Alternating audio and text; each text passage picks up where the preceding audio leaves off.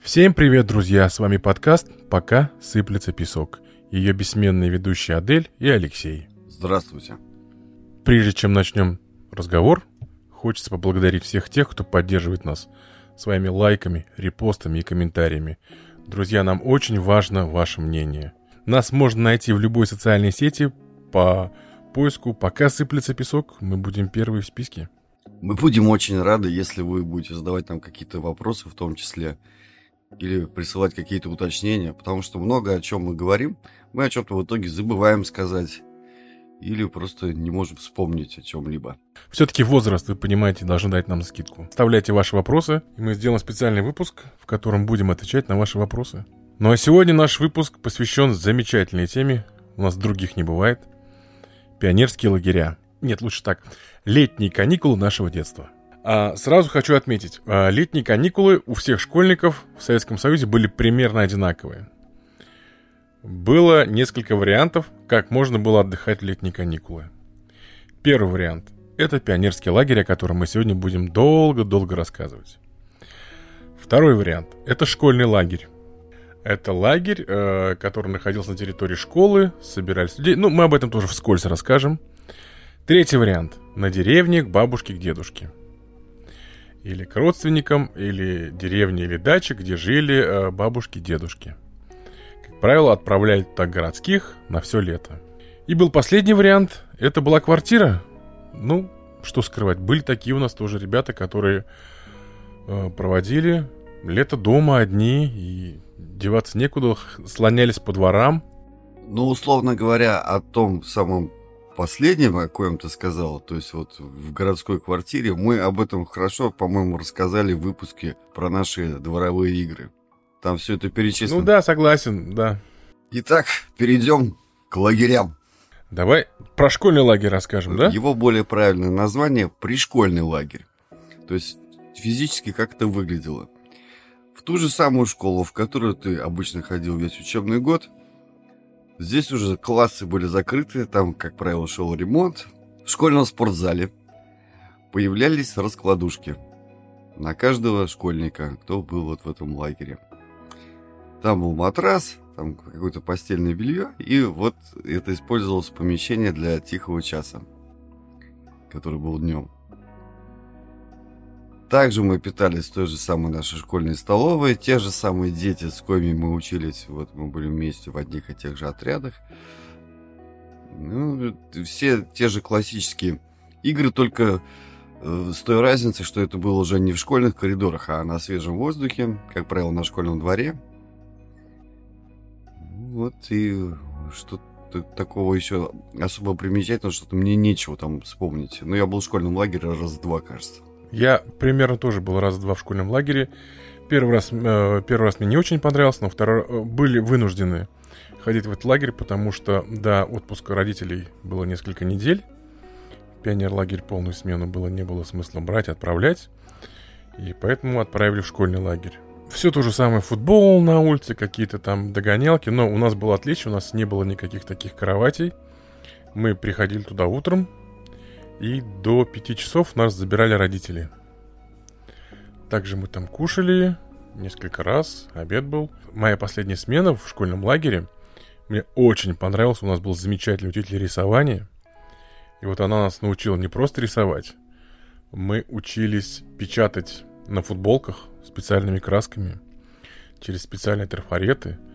И закончив, э, закончив школьный лагерь, у меня было три майки, распечатанные трафаретом, специальными красками, на которых ни у кого во дворе таких маек не было. То есть я сам вырезал трафарет скальпелем, все так вот здорово, чинно, специальными тампонами вот это вот набивал вот этот вот рисунок, было очень здорово. Так что вот, мне кажется, тут э, больше ценность была э, того специалиста, с которым ты остаешься в школьном лагере.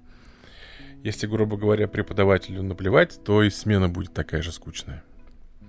Ну, в среднем, в, так сказать, среднестатистическое, это было такое не очень веселое, скучное мероприятие. Хотя, может быть, может быть, друзья, в ваших городах, в ваших школах было что-то замечательное. Расскажите, пожалуйста, мы будем очень признательны. И будет очень интересно послушать, как э, это было в других школах. Но основная тема у нас сегодня — это пионерские лагеря. Давай расскажем нашим слушателям, что такое вообще пионерские лагеря, потому что многие не представляют, что это такое. Я думаю, что, опять же, визуализировать благодаря кино это каждый слушатель может с помощью фильма 1964 года «Добро пожаловать» или «Посторонний вход воспрещен». Надо еще отметить интересный момент. Этот фильм снят во время хрущевской оттепели.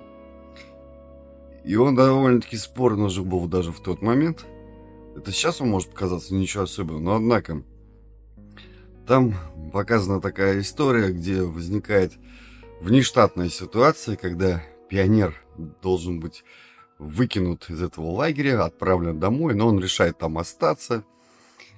Тем не менее, вступает он таким образом в конфликт с товарищем Дыниным, начальником этого лагеря, которого играет Евгений Естегнеев. Это комедия, между прочим.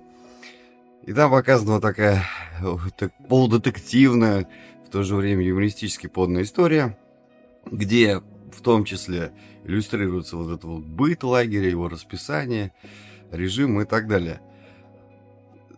И надо еще сказать, что вот как раз та самая хрущевская оттепель отличалась неким таким демократизмом, и даже та самая критика вот этих всех дел с кукурузой там имеет место быть.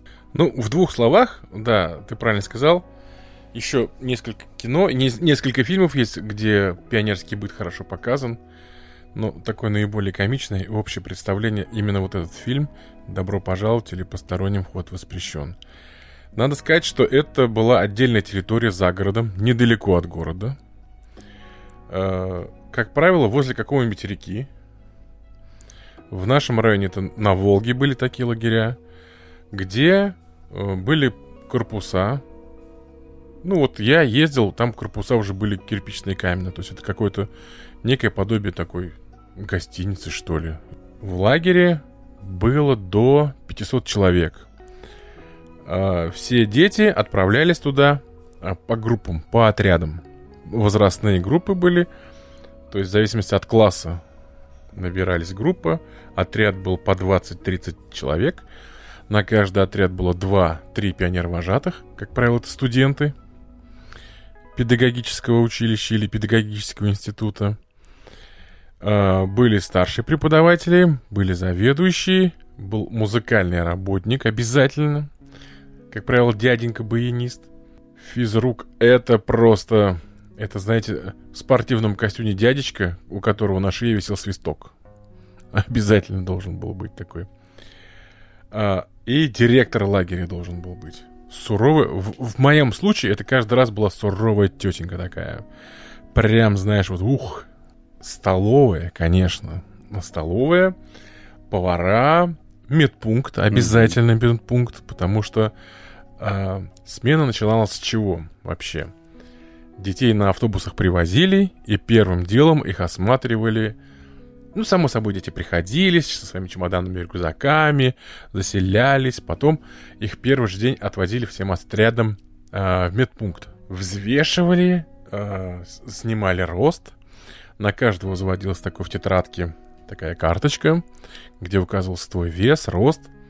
У каждого были справки, то есть туда все подклеивалось. Это было реально очень серьезно, это все проверялось. Если были какие-то физические отклонения, то э, физруку докладывал, что в таком-то отряде таких-то, таких-то нагрузки там не давать, что-то еще. То есть за этим следили. Это было очень серьезно. Веса и э, роста. Угу. В фильме, о котором мы говорили, это очень хорошо высмеивалось. А, но это было на самом деле так. Следили за тем, чтобы дети прибавляли в росте и весе. То есть буквально как на откорм. Сразу открою секрет и тайну. Именно поэтому я был просто желанным гостем в любом отряде. Почему? Объясню. Если отряд в конце смены прибавлял, общая масса детей прибавляла там 10 килограмм, это было хорошо. Если отряд поправился на 15 килограмм, это было замечательно. Почему? Значит, вкусно кормили, значит, дети были довольны, организм рос, возмужал на солнце, все, значит, работа проведена хорошо. И в то же время отчеты сдавались именно и по медицинским актам. То есть общий рост вырос там на столько сантиметров отряд, весь подрост, и поправился на столько сантиметров. И меня ставили, значит, на весы, и, можно сказать, отряд прибавлял в весе... Зачастую только из-за меня весь отряд и прибавлял. Поэтому со мной статистика была замечательная. Да вот такого, вот как в фильме, когда там товарищ Дынин начинает разоряться, что вот у него какой-то отряд... Да, что не, гре... что не день, то 100 грамм, да. что не день, то 100 грамм, а у тебя? Вот. То я, честно признаться, вот э, такой въедливости в эти параметры не припомню. Да, нас взвешивали и измеряли рост, но, по-моему, всего один раз. Ну и как-то все. Ну, ты знаешь, мы смотрели на это с детской точки зрения. Я когда готовился, писал сценарий, я сейчас все на все это смотрю с точки зрения взрослых. Угу. Отчеты и как бы вот а, отчет о проделанной работе, качестве работы, вот это все. Само собой, нас, когда взвешивали, нам все равно было. Сколько кто весит, зачем, что и как. А для взрослых, для отчетов, тогда это было важно. Ну, давай тогда перейдем уже непосредственно к э, тому, как проходил средний статистический день в пионерском лагере. Да. Начиная с утра. Самое, да, подожди, самое, самое, самое, что важное было в каждом пионерском лагере, это был, это была дисциплина, это был режим. А, и в каждом пионерском лагере на входе на огромной доске был расписан режим Дня пионеров. И давай про него поговорим, что было обязательно тогда. Насколько мне исторически известно, все то, как было организовано дело в советских пионерских лагерях, это копировалось с лагерей скаутов, которые были уже в более ранние времена в США, кое-где в Европе. И та самая пионерская организация, то есть вот почему и лагерь называется пионерский, это напоминало одновременно то, о чем мы с тобой говорили – вот эту вот советскую идеологизированную структуру. А мы говорили с тобой еще о том, что мы выросли в период холодной войны, наше детство прошло. Вот это вот время, когда много чего было заточено. Все было заточено на военно-патриотическое воспитание. Ну да. Детей, то есть это все вбивалось. В... Это никакой не секрет, это... И, соответственно, Факт. начиная от э, режима дня, напоминавшего некоторым образом армию, и заканчивая военными играми, такими как Зорница там и так далее, это было все в порядке вещей, и это все романтизировалось, и привлекало детей, и все такое. Подъем. Я сейчас могу ошибиться в 7 или 8 утра, то есть если в армии там в 6.30, то у нас он, по-моему, был все-таки в 7. Да или нет? В 7 утра подъем был очень простой, включалось э, радио. Пионерское. А, а вот, вот, вот не факт, что вы угадали. У нас был специально, вот сколько я помню, обученный гарнист. Вот все-таки разница в один или два года имеет место быть. То есть мальчик, который... Нет, у нас, гар... у нас гарнисты, барабанщики были, но каждое утро, я точно помню, включались динамики. Возле каждого э, здания был такой динамик, как вот уличный. И из радиорубки включался вот это вот гимн пионерии звучал каждое утро в 7 утра. Ну, мы как-то с тобой, вот, между прочим, я хорошо помню этот разговор и такой вылившийся небольшой спор, когда ты сказал, что а что, у вас линейки разве не проводились микрофоны? Я говорю, нет, все было голосом. То есть не было такого. Так вот, гарнист, значит, его специально бедненького будили раньше всех. Он выходил с горном и дудел вот эту побудку. Дети просыпались, дальше начиналась зарядка. И вот дальше я тоже уже могу ошибиться. Что было дальше первым, линейка или завтрак? По-моему, все-таки линейка. Нет, сначала э, просыпались, был горн, все одевались, всех гнали в туалет умываться. Вот утренние процедуры водные, зарядка, все это делалось, потому что если ребенка первым делом утром в туалет не выкинешь, могут быть проблемы потом серьезные. Ну, это, ну, это про такую бытовуху я как бы ее обошел э, внимание, ну, не суть. Э, главное, что потом, вот, э, а, да, ну, получается, все верно. Дальше ввели всех завтракать, а после завтрака все шли на линейку. И там тоже начиналось с поднятия флагшток, поднятия флага, под дрой барабанов пионерских. Ну, дальше там отряды же были, каждый отряд сдавал рапорт, что вот там у него был командир, его еще выбирали там и так далее. И он подходил к старшему вожатому или начальнику лагеря и отчитывался, что вот там такой-то отряд там построен и готов, потерь не имеем и так далее. И вот начинался этот день. У вожатых, а их было, да, ты помнишь, это хорошо, два, действительно, три человека на отряд. Это были, как правило, да, студенты педагогических институтов и других университетов, кстати. То есть педагогическая же практика отрабатывается независимо от э, института или университета. И это были совсем, можно сказать, не старше, не, незначительно старше тех самых детей. Люди молодые, то есть буквально вчерашние школьники, то это получается студенты третьего курса. И да, они должны были организовывать различные мероприятия. То есть у них тоже была, в свою очередь, огромная ответственность. Это, об этом мы еще отдельно потом скажем. За детей.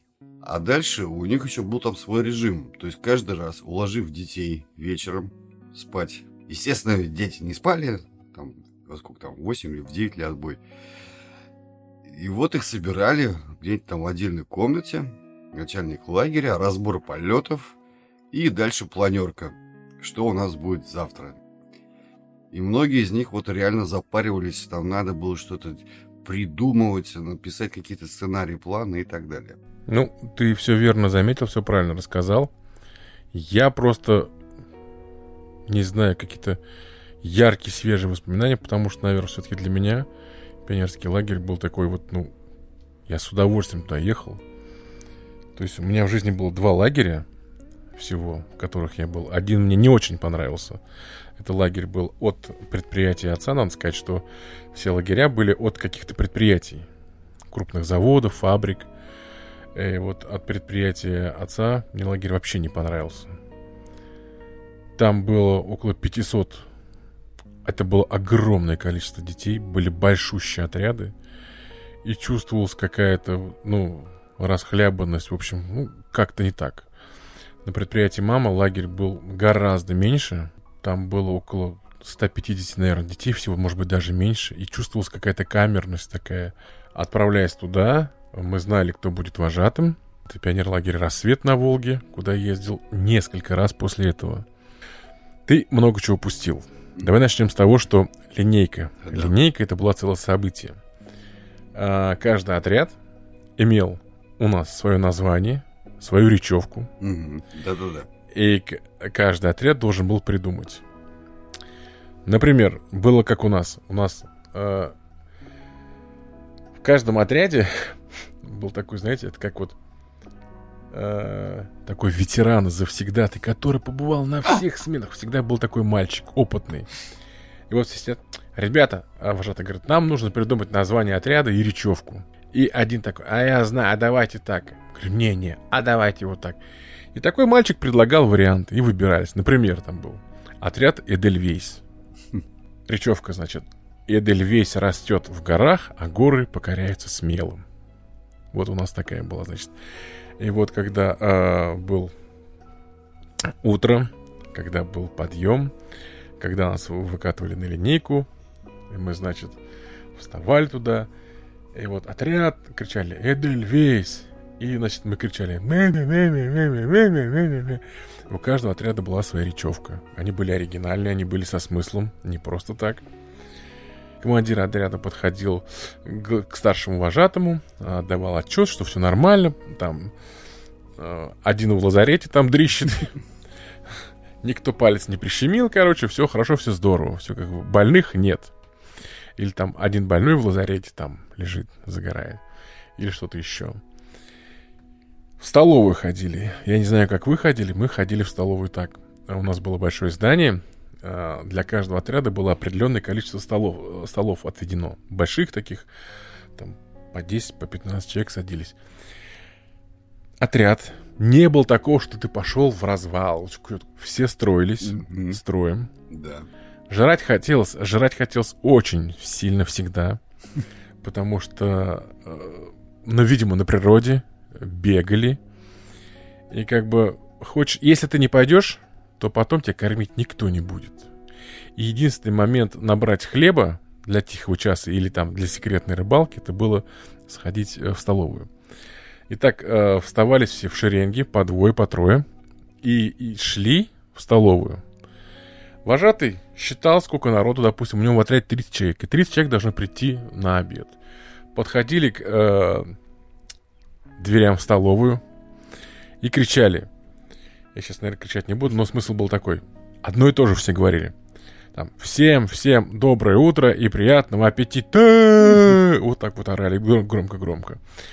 Э, если это был обед, там про обед кричали и так вот так вот. И вот ты сидишь, кушаешь, а рядом дверь. Такая она была от комаров в сеточку такая. И вот 30 человек как заорут. Ладно. И так вот все вот эти... У нас там было 5, 5 или 6 отрядов. Все вот эти заходили.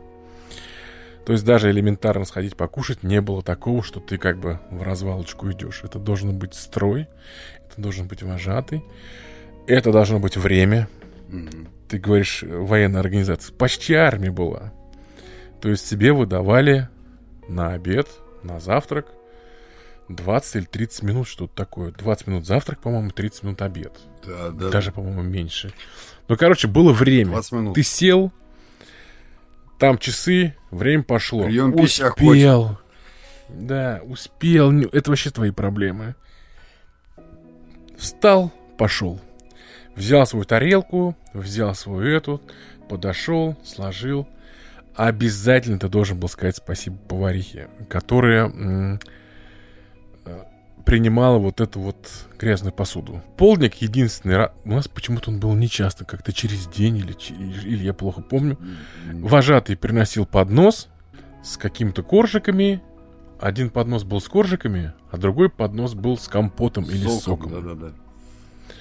Вот что-то такое. Или с каким-то молоком, или кефиром, я уж не помню. То есть был один вожатый идет, значит, с коржиками поднос, другой вожатый со стаканами. И вот все выпивали, и потом поднос. Вот единственное, что приносили в отряд. Один из первых лагерей, в котором я был, ну, здесь, под Казанью, это не помню, какой фабрике, комбината, что ли, лагерь. Назвался «Советские космонавты». Он тоже на берегу не Волги, а там рядом несколько озер. Так вот, и командовали нами, значит, вожатыми были три парня, отслужившие в армии. И порядки у нас были самые, что ни на есть, армейские. То есть в столовую мы ходили строем. Дальше больше. Вот это вот про хлеб. То есть были люди, которые вполне таки наедались в столовой, а были те, кто, к сожалению, не смог этого сделать. И вот чем они могли пополнить рацион? Белым хлебом, который они рассовывали по карманам, а потом в армии это называется очень простой. Э, в армии это называется очень простой фразой «попался на нехватке». То есть, когда нужно было построиться около столовой на выходе, после приема, окончания приема пищи. И вот, если у кого-то замечался этот хлеб, вот начиналось такое разбирательство, не то чтобы бурное, но такое позорное достаточно. То есть человека выводили с этим хлебом, начинали ему объяснять, то есть э, людей уже изначально готовили к армии в том смысле, что говорили, вот сейчас ты, конечно же, не будешь подвергнуть какой-то экзекуции и наказанию, но вот в армии с тобой бы сделали следующее. Тебе дали бы буханку хлеба и литровую банку воды и заставили бы перед строем как можно быстрее это все дело съесть. Ну, я могу сказать, что у нас такого не было. У нас э, хлеб набирали по одной простой причине. Мы тайком мотались э, ночью на рыбалку. И как бы хлеб нужен был не столько для того, чтобы поесть, а для того, чтобы э, рыбу ловить Понятно. или прикорм делать. То есть вот такой вот момент. Потом начинался, значит, дальше день, в котором было множество мероприятий, как правило, спортивных, каких-то идеологических, там, например, каких-то небольших лекций, ну, если такой можно назвать, там, рассказ там э, какого-то человека там о чем-то. Иногда это, помню, привозили ветерана, Иногда это кто-то просто из вожатых готовился к этому делу, по какой-то там исторической личности делал что-то типа доклада пионерам. Игры, были соревнования, были же тогда вместо волейбола так называемый пионербол. Это когда мяч бросками в воздух запускается, а не толчком пальцев. Футбол, естественно. И вот это все проводилось между отрядами в несколько туров – Потом что-то напоминающее Олимпиаду. Это где вот эти нормативы, там забеги, всякие отжимания, приседания. И тоже там был командный зачет, то есть э, отрядный, вернее. Потом выводился чемпион там, и так далее, лагеря там по какому-то виду. И э, вот так проходил день. Отдельный момент, о коем вот я стал говорить, что это большая ответственность у вожатых была за детей, это вывести детей купаться на водоем там на какой-нибудь. Вот, кстати говоря, в фильме «Добро пожаловать» или «Посторонний вход воспрещен», там очень хорошо этот момент подчеркнут.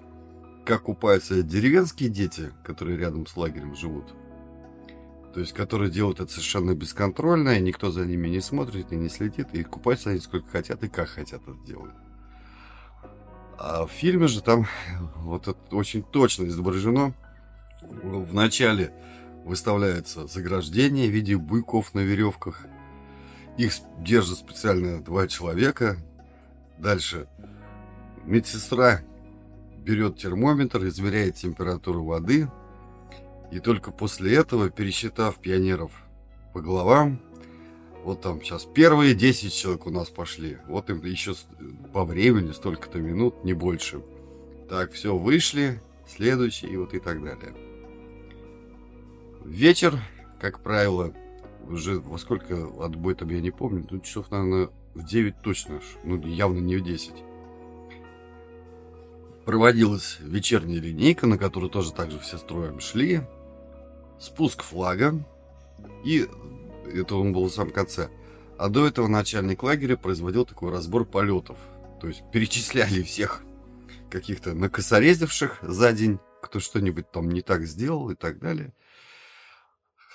Хвалили там каких-то отличившихся товарищей за что-то, может даже чем-то награждали, ну это я не очень помню. Вот и все, опять же Горн озвещавший об отбое, и все ложились спать. И, и как это говорится об играх, город засыпает, просыпается мафия. Давай про мафию чуть попозже. Ну да.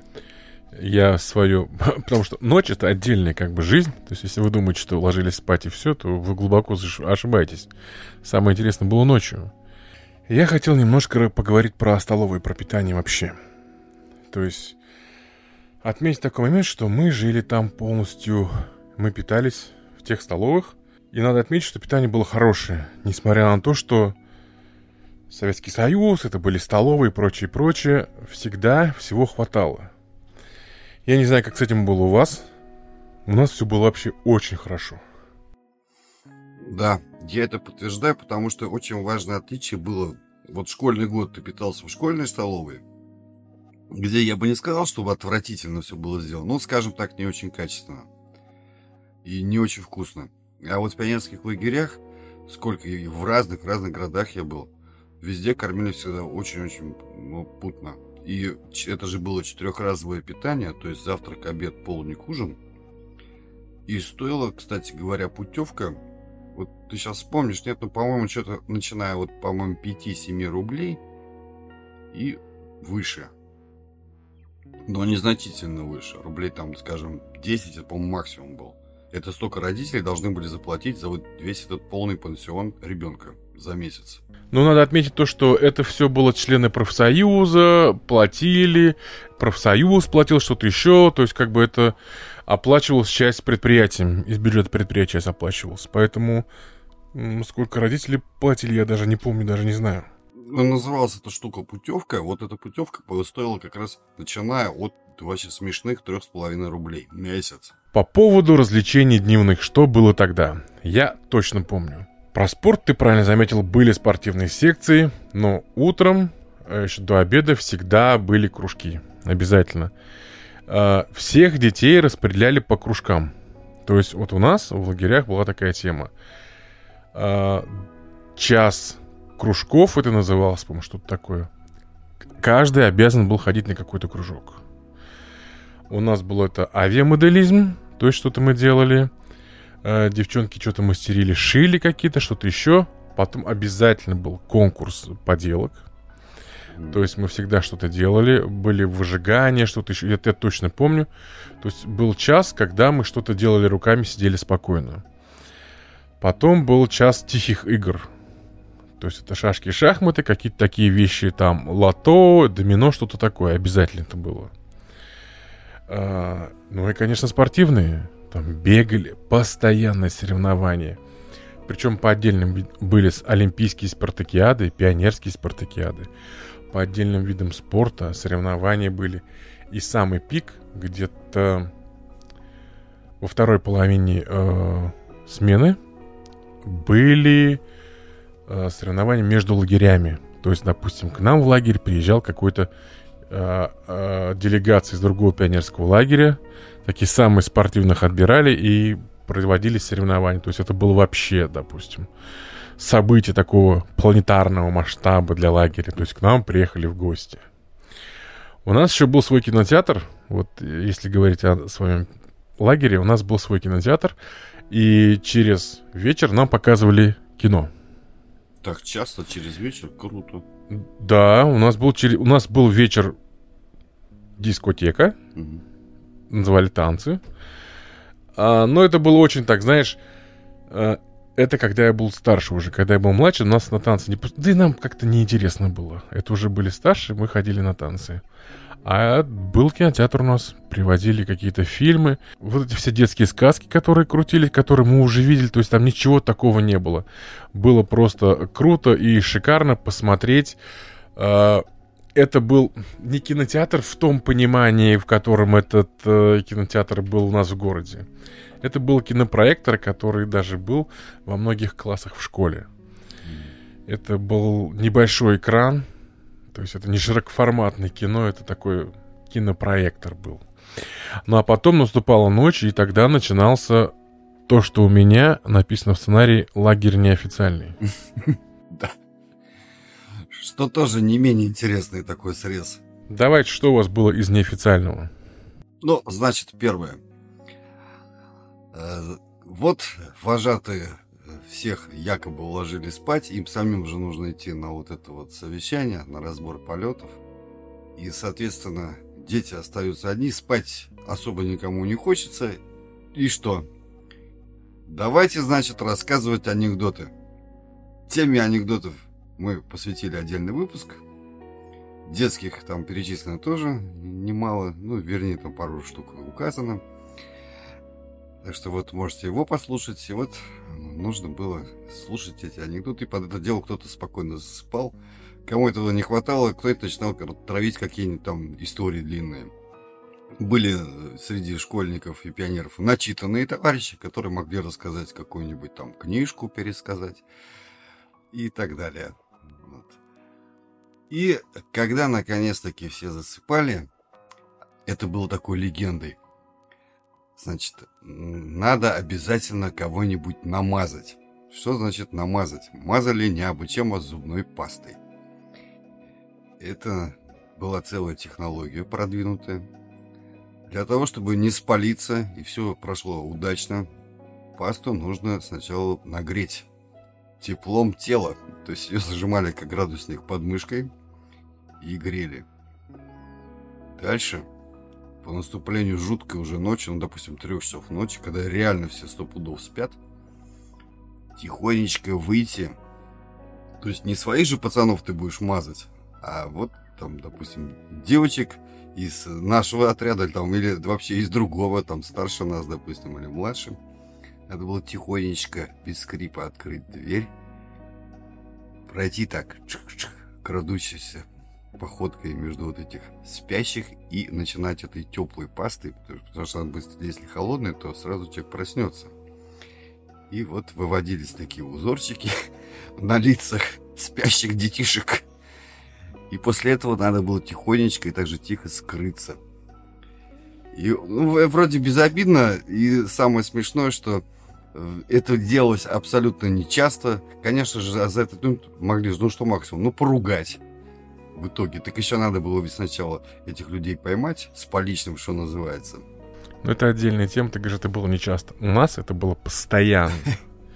Но, грубо из 10 попыток, из 10 ночей, только в одну ночь удавалось кого-то намазать. Это по одной простой причине. Ты не один такой умный в отряде, и бывалых было полно. Как правило, э, крайнему, который ближе к двери, от двери веревкой, ремнями от брюк, от пионерских вот этих, вот нога привязывалась к ручке двери, если она открывалась э, наружу. И когда дверь открывалась, то есть за ногу дергался, человек просыпался. То есть кто-то всегда был на стреме.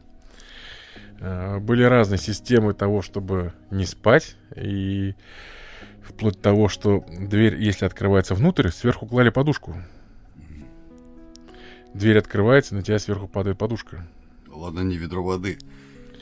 Ведро воды ставили, но это было опасно. Во-вторых, кто поставил, да. тот потом будет убирать. То есть представь, вот э, ведро воды упало, ладно. Ну, больно шишка, да? А потом у тебя ведро воды разлито по полу. Ты же будешь это мыть потом. А мыть никто не хотел, и поэтому у нас это было подушку ставили. То есть там была целая система сигнализации. Ты знаешь, как как это, миссия невыполнима, как там это Том Круз. Да-да-да. Вот такая же штука была там. Чуть ли не на трассах спускались, там чуть ли не в окно лазили, чтобы для того, чтобы намазать. Но все равно все это получалось. И каждый раз это был какой-то план, который там 2-3 дня вы, вынашивался, никому не говорили. И потом э, он, конечно, проваливался по какой-то причине. Просто все заснули, а собирались идти мазать и ждали, ждали, и, короче, засыпали все в итоге. Просыпались все намазанные сами. Проблема была вот в чем. Если тебя намазали, и ты э, утром проснулся, не, э, как сказать, не ворочался, спал, то то, что у тебя осталось на лице, оно могло пойти раздражением. Была такая зубная паста лесная или кедр, где на тюбике была изображена такая еловая ветвь с шишками. Это был особо жгучий препарат. Если им мазали, то оставались красные следы на коже. Если намазали тебе такой рисунок индейца, то ты мог все лето, весь лагерь проходить с таким узором вообще легко. А, потому что кожа раздражена, и ты попадал еще на солнечные лучи, ну, то есть элементарно ты шел, на тебя светило солнце, кожа раздраженная, там не загорала, и, в общем, у тебя такие пятнами, узорами под конец смены был, было лицо. У нас была еще фишка, мы бегали за территорию. А, это была ночная рыбалка, это были ночные костры. То есть частенько мы выходили за территорию. Но это было недалеко, это было нечасто. И... Но все равно мы делали это, убегали вожатые дожидались, пока вожатые либо сами уснут, либо затихнут, и мы как бы через окно выпрыгивали. Всег- всегда хотелось на Волгу. Ночью вода была теплая. Э, часто нас не пускали на Волгу купаться. И вот э, бегали втихаря. Сейчас в это трудно поверить. То есть все такие учреждения, как я понимаю, охраняются. А тогда на тех же самых воротах ставили дежурного пионера – то есть это были достаточно такие скромного вида заборы, скромного вида ворота, никаких камер, никакой, опять же, там сигнализации, еще что-то в этом роде. У пионера задача была такая, он стоял в пионерском галстуке в белой рубашке на этом входе. Подъезжала, предположим, машина там с хлебом в столовую. Вот надо было открыть ей ворота пропустить. Если проходили какие-то люди, да вот что я не припомню ни одного случая, чтобы кому-то приходило в голову пробраться тайком на территорию лагеря пионерского. Ну, как-то, ну, не знаю. Нет, знаешь что? У нас тоже дежурные были на воротах. Иногда приезжали родители. Это а, ну отдельный да. разговор. Вот. То есть э, могли приехать, что-то передать, что-то могло там... У нас были, допустим, ситуации, когда приезжали за ребенком в лагерь, что-то дома случилось, и ребенка забирали. Так, такое бывало. Не обязательно что-то плохое там, не знаю, там папе отпуск дали, или потом они выбили путевку на теплоходе. Вот они приезжают, забирают ребенка, и там всей семьей уезжают. И такие моменты были. То есть иногда да. приезжали родственники. Да. Вот, вот, кстати, э, может быть, во много, в большей степени задача пионера на входе была не выпускать вот этих вот самовольно отлучавшихся детей. Потому что я вспомню тот момент. У меня есть такой опыт. Я-то ведь учился в педагогическом институте. И на третьем курсе я попал в пионерский лагерь вожатым. И там произошла такая история, которую, я уверен, ты, ты тоже вспомнишь ни одну, ни две. Когда один пионер с какого лешего и перепуга, я вот, к сожалению, сейчас не то, что не помню, помню, что существенной причины у него не было.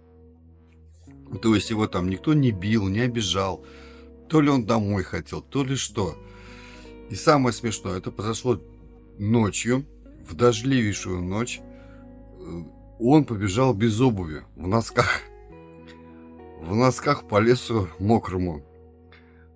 И, ну, в итоге-то мы его догнали, и потом через, допустим, дня 3-4 я поехал домой, надо было мне. Я маме своей рассказываю, которая, значит, работала на тот момент учителем в школе. И среди детей, которые были в этом лагере, было немало детей из этой вот ее школы.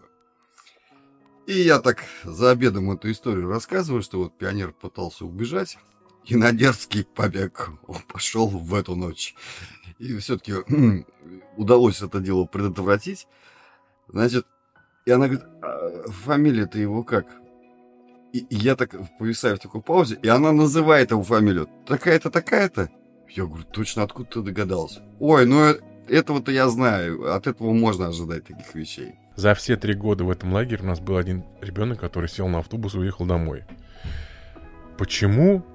Он такой, что... Вот я точно помню фразу, он сказал, «А мне, говорит, скучно было, я домой поехал. Ну вот да, из этого. То есть серии. там, там так, такого момента, что там драки, какие-то изменения, такого вообще никогда не было.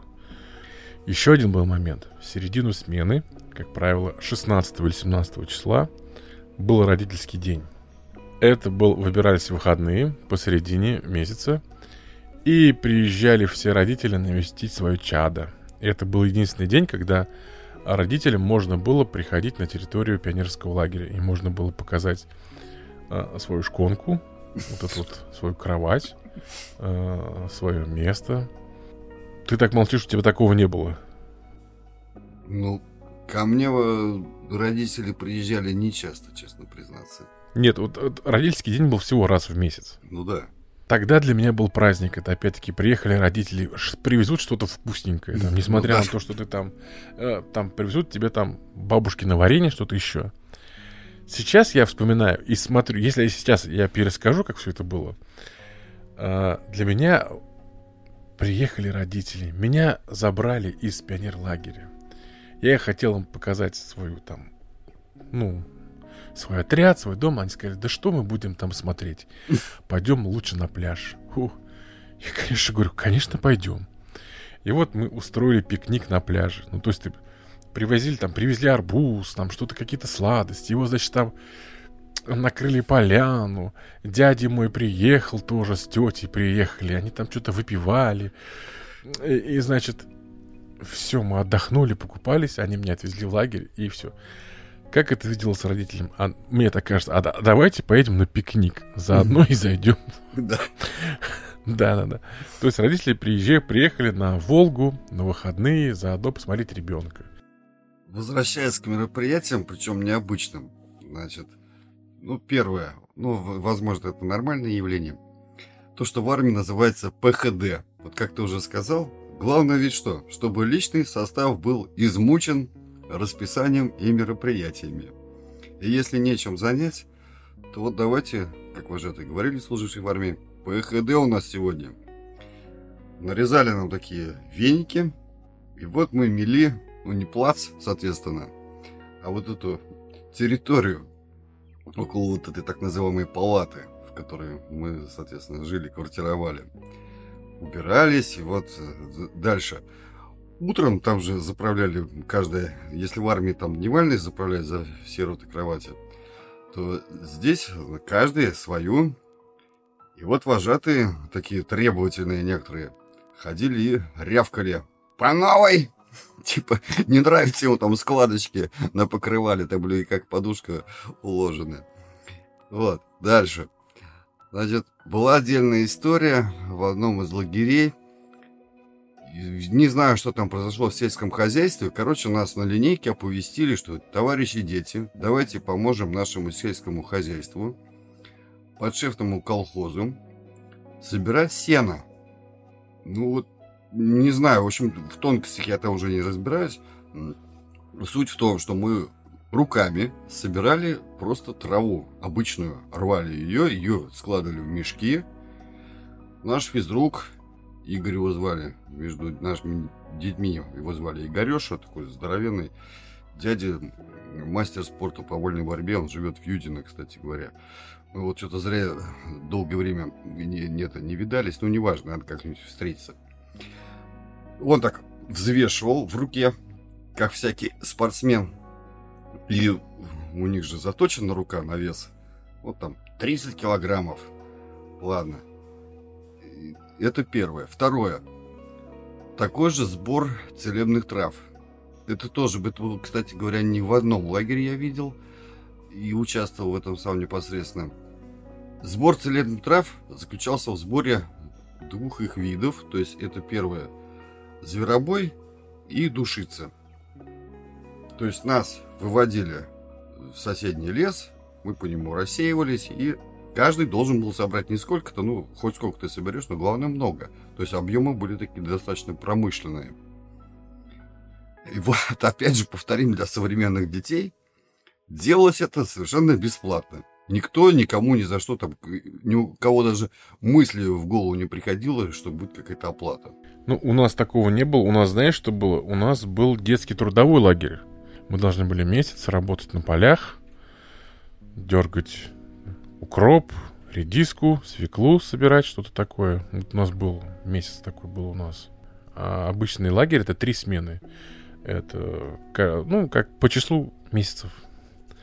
Июнь, июль, август. То есть три смены в лагере. Но в один год у нас было четыре смены. У нас сделали специальную смену. И к нам приехали ребята из Гомеля. Угу. Белоруссия. А, была Чернобыльская авария, и нам привезли вот этих детей. Угу. И, ну, мы были в, ну, не то что в шоке, мы как бы для нас, для детей, что-то тогда вот такое вот, ну, станция какая-то станция, для нас это было, ну, все далеко нет. И вот приехали ребята, и мы как бы, я точно помню, как э, возились э, врачи и медпункты, потому что у нас медпункт это была такая небольшое зданица, в котором а, было две комнаты. В одной, значит, сидела вот эта вот медсестра-врач, что-то записывала, а в другой комнате было две койки. Ну, как бы стационар на двоих. И там редко кто лежал, обычно приходили туда с синяками или царапинами. Кто-то упал, кто-то порезался. А тут для э, э, медицинской вот эту вот отдела построили большую целую палатку армейскую поставили. То есть это была дикость. И не знаю для чего, не знаю как. Но вот ребята приехали, э, ребята эвакуировали их. Большинство из них было без вещей. Угу. Ну, то есть а, у них была какая-то майка, рубашка и все. И им привезли специальные, как специальная пионерская форма была такая. То есть они ходили вот пионерской форме, в таких вот таких вот э, казенных рубашках. Ты помнишь, наверное, такие рубашки были на них еще на, на рукавах. На рукаве было, да? Да, да, на рукаве был такой значок. Такие были шорты голубовато-синего цвета. Пилотки были такие красные и галстуки. Вот они в таких вещах ходили. Им как тут бесплатно все это привезли. А, да, сандали еще были. Это вот из того, что вот из ряда вон выходящий, что было один раз и больше не было. Вот это я первый раз слышу, хотя это именно в те годы происходило. Но нет, не было. В трудовом лагере я был уже гораздо позже, это уже были старшие классы школы. Причем это были работы не на полях, а в лесничестве. А, Там ну, ну, В чем вся тонкость была, значит, лесничество выращивало саженцы елок. Они были маленькие, наверное, меньше полуметра высотой. Посажены такими ровными рядами длинными. И, как выяснилось, с точки зрения лесного хозяйства, береза и орешник являются в этих посадках елок сорняками. У нас были топоры, такие немаленькие. И мы рубили этими топорами вот эти орешник и, и березы. Складывали такими этими кучками. Потом эти кучки замеряли по объему. Специально обученные там люди из лесного хозяйства. И нам даже платили какие-то в итоге деньги. Ну, не то чтобы там дикие, но нормальные. Вот. И причем у нас был полностью собственный натуральный, что называется, хозяйство. То есть у нас не было ни столового, ничего. Было дежурство дневное. Мы на костре сами себе готовили еду. Как правило, классика жанра это было ведро или гречневой каши, заправленной тушенкой, или что-то типа макаронов по-флотски, тоже целое ведро. Э, Макароны тоже с тушенкой. Ну, Хлеб мы ходили покупать, там молоко с деревьями соседнее. Ну, такая жизнь. Ну, это было, кстати говоря, можно сказать, поинтересней, чем все остальные предыдущие поездки в лагере. ну да, если возвращаться к пионерскому лагерю, что еще было и что, что мне очень нравилось. А, Ну, это уже было, когда несколько раз а, ты приезжал в лагерь, и когда ты уже знал персонал, когда знал персонал тебя. Например, у нас были очень хорошие отношения а, с э, персоналом вообще. То есть мы знали по именам всех физруков и прочее, даже всех работников столовых. И особая ценность была найти какого-то э, покровитель друга среди работников столовой. Объясню, не, не только из-за питания. У нас был префит в чем? Еду готовили в больших таких кастрюлях-котлах. Ну, ты представляешь, наверное, такие здоровые, диаметр метр, может быть, больше, с двумя такими огромными ручками. И каждый раз эти котлы, кастрюли нужно было мыть. А моек таких не было. И мыть их выходили на Волгу. И каждый раз нужно было 8 человек ребят. Почему? Просто э, на Волге сидели вот эти там 3 или 4 поварихи, которые мыли вот эти котлы.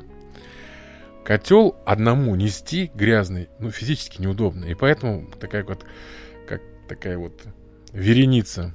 Ты берешь один котел в одну руку, другой в другую и так далее. Короче, вот такая вот вереница, значит, пионеров вот выкатывала на Волгу вот эти котлы. И пока эти котлы там мыли, мы могли купаться. Ах, вот как. Да, то есть вот был Профит, префит в чем. То Да. есть кормить нас и так кормили, то есть там никогда не было ничего такого. Если что-то ты хотел, я забыл вот сказать про столовую, тебе всегда могли добавку дать, то есть с этим вообще никогда проблем не было. Как правило, с добавками бегали мы, просили добавочный или сок, или компот, что-то такое. И всегда наливали, и там никогда вопросов с этим не было. Ну вот подружиться с поварихой, чтобы тебя взяли на волку, то есть, ну, представляешь, там 20-30... А это еще было в отбой, в тихий час. Самое главное, это что? После обеда всех отправляли в тихий час. Мгм. И ты вместо вот тихого часа, ты на Волге купаешься. Вот, прикинь, вот ну, минут 40. То есть пока вот там эти вот э, поварихи эти котлы моют на Волге, а там мыли тогда же тоже песком терли, что-то такое. То есть там не было никаких фейри, никаких вот таких вот штук. И пока они моют, ты отходишь в сторонку и купаешься. Они только вот просили, короче, никуда не уходить, Мгм. Не уплывать, чтобы были на виду, чтобы были на глазу. Через столько-то мы крикнем, пикнем, вы эти, короче, котлы обратно везете. И вот замечательно проводили время. Я, кстати, что вспомнил, интересный какой момент. Вот ты сказал там про моющие средства, про бытовую химию. Вот почему-то сейчас это кажется, ну, на мой взгляд, какой-то странностью, но то время никто даже не слышал о таких средствах, как фумитокс и прочих. То есть средства от комаров, хотя это все происходило, то есть все лагеря же были за городом, в лесах.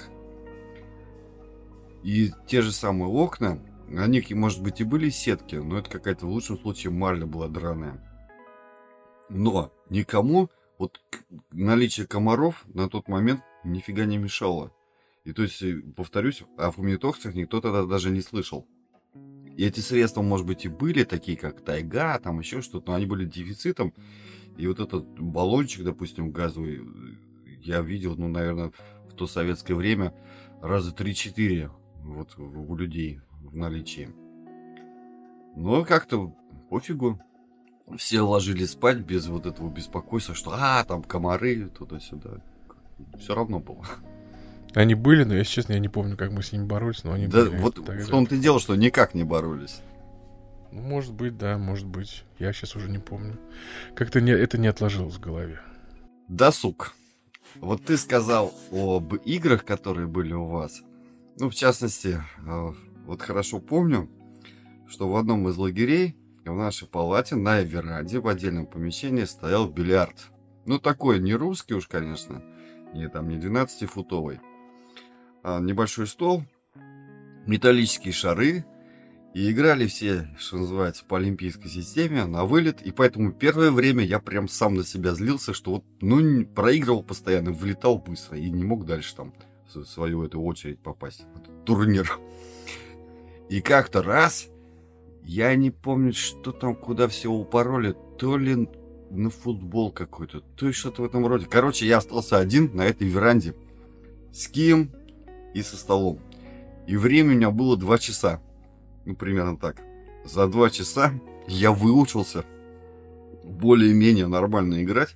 Что не то, что я там стал чемпионом абсолютно, но, но в итоге, то есть мне удавалось э, очень многих противников обыгрывать, оставаясь как можно дольше в игре.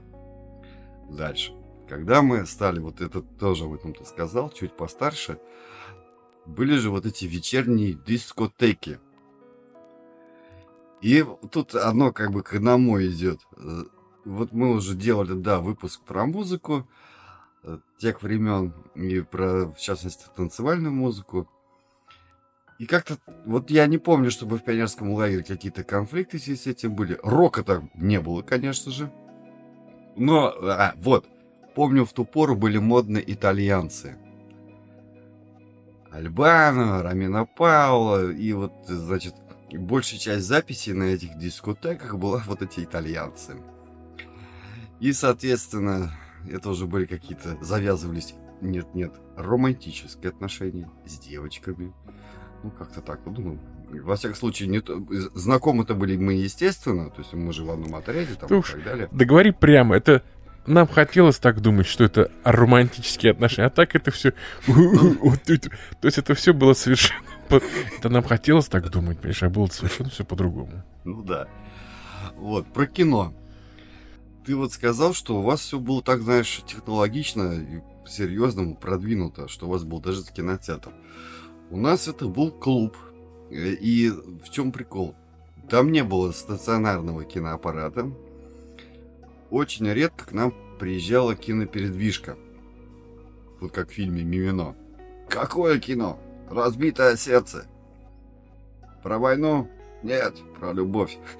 И вот очень хорошо я помню один из фильмов, который нам показали. Это была новинка. Причем я до этого смотрел анонс в кинопанораме. В передаче кинопанорама. Фильм называется «Непобедимый». Про такого человека, как Харлампьев. Это тот, кто Э, придумал, сформировал борьбу самбо в 20-е годы. Редко и совсем, по-моему, это чуть ли не в конце смены уже был как такой дикий праздник. Приезжала группа, рок-группа. Ну, естественно, она уж не рок никакая не была, такая попсовая на самом деле. Со своим аппаратом, там, с барабанами, с гитарами, с микрофонами – и нам устраивался вот такой вот вообще дичайший по тем временам праздник, когда живая группа играла весь вечер. Ну, там не, немного, скажем, ну, часа два точно. Она была вот именно от того завода, соответственно, от которого был этот лагерь. И они это выполняли в качестве шефской помощи какой-то, как я понимаю. Ну, к нам никто не приезжал. Из вот из рок-группы у нас такого не было. У нас были дискотеки, вот именно итальянские. Это было вот итальянская. У нас была одна песня итальянская. Бойс, Бойс, Бойс. Это да. Сабрина пела, по-моему. Сабрина, да. Если ставили эту песню, значит что? Значит, это последняя песня, и все потом идут спать, короче, по палатам. Да я даже название этой группы помню, между прочим. Фантазия тех времен и, видимо, вот специфика. Модное слово тогда, видимо, оно так звучало круто. Группа называлась, вот ты не угадаешь как. Паралон. Как? Паралон. Господи. Вот этот материал звукоизоляционный. Я понял, понял, понял, понял. То есть тогда он только-только появился в качестве вообще такого предмета, стройматериала. И вот решили они назваться таким образом. Ну, не знаю, вот у нас такого не было, я с этим спорить не буду. Но я знаю, знаю и помню точно, что э, у нас каждая смена заканчивалась э, гигантским пионерским костром. А, да, это отдельная вещь, да. Это было, то есть, э, не просто навальная куча веток. На пляже у нас выходили на Волгу, было специальное место, отгороженное, все, то есть там, это не то, что мы там в песке, как бы этот, был собран костер. И он был собран, то есть это был реальный такой огромный, ну, метра полтора-два, наверное, в высоту, какая-то конструкция такая. Ну, реально. В... Чем-то опалено что-то еще, потому что эта штука вспыхивала. За, пол, за полминуты, наверное, она вся огнем занималась. Огромный костер, вокруг которого собиралось там человек там 100, все отряды, ну, 100 человек собиралось. Огромный просто костер. Это такое, реально такое было событие. Пели все песни. И это был последний день, и ты понимал, что вы расстаетесь, как бы со многими э, друзьями. Ты понимал, что ты расстаешься до следующего лета, потому что в городе, если пересекались, то очень-очень редко, потому что они могли жить в другом районе города и могли только созваниваться по телефону. Э, то есть какие-то там давались обещания, давай дружить, давай там будем друг другу звонить, а ты давай там то, а давай выходные туда. То есть это такое было, на самом деле такое было событие, не знаю даже сказать, там, до слез. Не, то есть девчонки постоянно плакали, то, что вот мы расстаемся, все такое, ну то есть... Потом Стоит, я думаю, вспомнить о военно-спортивных играх, потому что, еще раз повторимся, это было время холодной войны. И вот это вот общее состояние, что мы все на самом деле живем по стандартному сценарию. Мы молодые советские пацаны, как должны отучиться в школе и отслужить в армии. Защищать нашу родину в итоге. И эта игра называлась «Зорница». Это было классическое название везде по всей стране, по всему СССР. Там тоже также все отряды, значит, рисовали, помню, какие-то из бумаги там погоны, пилотки эти делали, там командир. И начиналось с того, что рано утром, вот все, опять-таки, внеплановый подъем. И напоминало одновременно соревнования по ориентированию спортивному, то есть была карта, по которой нужно было какой-то маршрут пройти. Там, так же как на военных учениях, были военные посредники, то есть кто следил за правилами, за их соблюдением, то есть такие нейтральные товарищи. Они выбирались из тех же пионеров. Дальше, значит, нужно было пройти что-то типа полосы препятствий, что-то там в итоге найти, ну, прямых каких-то столкновений не было. Ну, что-то в этом роде, какие-то соревнования, там, метание гранаты и вот э, какие-то кросс, по-моему, небольшой, что-то вот такое. Причем именно вот по армейским принципам, то есть где зачет по последнему, то есть неважно, кто прибежал первым, главное, что прибежали все. Да, зорница была такая, на две части делилась у нас. Это первая часть, вот это вот нормативы все сдавали, а вторая часть была самая интересная, была вот это вот э, именно сама игра. Когда вот ты говорил то, что делались погоны, у нас это было на руку повязки такие бумажные. Если, если у тебя с руки содрали эту повязку, значит ты убит. Угу. Они были все с печатями. У нас, допустим, был последний сценарий, такой самый эпичный. Это мы должны были об- оборонять свой пионер-лагерь, и старший отряд у нас был лазутчики. Они должны были положить бомбу на территории на нашей э, лагере, а мы должны были, один отряд должен был их найти в лесу, их лагерь, а другие должны были вести оборону лагеря, не пропустить никого. То есть вот такие вот ситуации были. То есть это каждый раз это все было по-разному, и это к зорнице вот к этой готовились. То есть это не просто, о, завтра проход, там сценарии были, там все было расписано, это было такое нечто эпическое. По итогу, в конце лагерной смены, все отличившиеся в каких-то вот таких мероприятиях чем-то награждались. Это, как правило, были вымпелы, где не было твоего имени, но вот было написано, за что тебя там награждают. Или там твой отряд, скажем, еще что-то в этом роде. У нас, например, э, приехать домой, ты приезжаешь домой с чемоданом, и в чемодане он, там значки были, вымпелы вот эти, и вот ты приходишь как дембель. С армии, значит, ты приезжаешь, а, мама вся в слезах, вот, вот вернулся, вот, вырос-то как загорел. И, значит, и ты, значит, вот, мама, это, значит, наш отряд, там, лучшее это, там, а вот этот значок, это, значит, лучшая поделка из шишки. Все, ох, из да, мама, это вот тебе лучшая поделка из шишки. Ой, спасибо. А я-то как жила, как жила-то без, без подделки-то из шишки все это время. И, значит, ты, ну, э, возвращался с подарками для всей семьи, то есть э, все вот эти вот э, секции, все вот эти вот кружки. Результатом всего этого действия был какой-то подарок, который ты потом мог отвезти домой родителям. Весьма неоднозначный момент, что в то время не было мобильных телефонов с фотоаппаратами. То есть, конечно же, безумно жаль, что много из этих впечатлений не осталось у нас в качестве фотографий. Но и с другой стороны, это было хорошо тем, что вот я представлю, как это было бы сейчас – большинство бы детей сидели и залипали бы в свои телефоны. А тогда все игры все-таки были э, массовыми.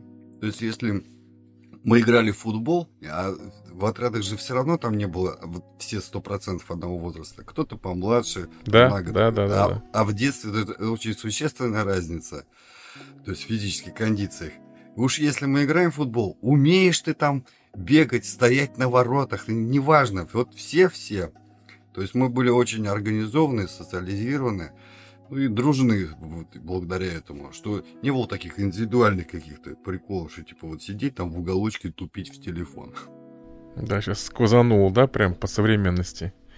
Как мы прошлись по этим миллениалам, хипарям, да? Сидят с телефонами своими, я, приложениями. Я, я, я не создал, я просто пытался провести какую-то параллель. Я, я же разве обвиняю что-то? Правильно, так их, так их. Подводя итог, что можно сказать? Э, лагеря возвращались оттуда довольные, счастливые дети. По крайней мере, скажу себя, все мои смены, все, все те разы, когда я приезжал с лагеря, я был очень рад. Я с удовольствием поехал бы еще. Было какое-то чувство действительно какого-то такого летнего приключения. Наши вожатые всегда старались. Всегда было здорово, интересно. Даже вот сейчас я воспоминания, очень яркие воспоминания. Такая часть счастливое детство, можно так сказать. И неотъемлемая часть это хороший, здоровый пионерский лагерь. Несмотря на то, что это был не Орленок, не Артек, не вот эти крымские лагеря э, знаменитые. Это были обычные лагеря на Волге от обычных заводов, от обычных фабрик, от обычных предприятий. Это была какая-то в большой степени школа жизни, потому что, например, вот оторвалась у тебя пуговица, ну, к примеру, там, не знаю, и если дома тебе кто-то это может, там, мама пришить или там кто-то еще, то там деваться некуда. Тебе уже изначально еще дома складывали, вот если у тебя что-нибудь там порвется, оторвется, вот тебе нитка с иголкой, вот белая, вот черная, вот зеленая. И вот будь добр, там в день нитку в иголку сам, сам пришей. И дальше, поскольку лагеря находились за территорией города, то есть, можно сказать, не просто там в, в сельской местности, а в лесу, и там была специфика, но не везде, конечно, то есть были продвинутые лагеря с такими приближенными городским условиям, но в большей части это был что? Умывальник на улице с холодной только лишь водой. Дальше туалеты такие же на улице, типа сортир и вот все, что ты, скажем так, чем располагал, это вот почти что деревенскими условиями жизни, в которых вот как мог, так и выживай. Плюс социализация. Ты попадаешь по большей части в, с незнакомыми людьми, тебе впервые приходится с ними сталкиваться, знакомиться, с кем-то там спорить и так далее. Но, но в итоге все понимали, что надо же как-то жить, ну, нормально. Жаловаться там тоже, собственно говоря, если там что-то случалось, некому. То есть рассчитывай сам на себя, на свои какие-то умения, там, навыки. Вот, я думаю, это было полезно для многих. Ну, на сегодня у нас все, наверное, да? Все вспомнили? Да, наверное, все. Друзья, если мы что-то забыли, пожалуйста, пишите комментарии ваши, оставляйте вопросы. Обязательно лайки, подписки. Нам будет очень приятно увидеть вашу реакцию на наши выпуски. Ну а на сегодня все. Подкаст «Пока сыплется песок» прощается с вами. До свидания. До новых встреч.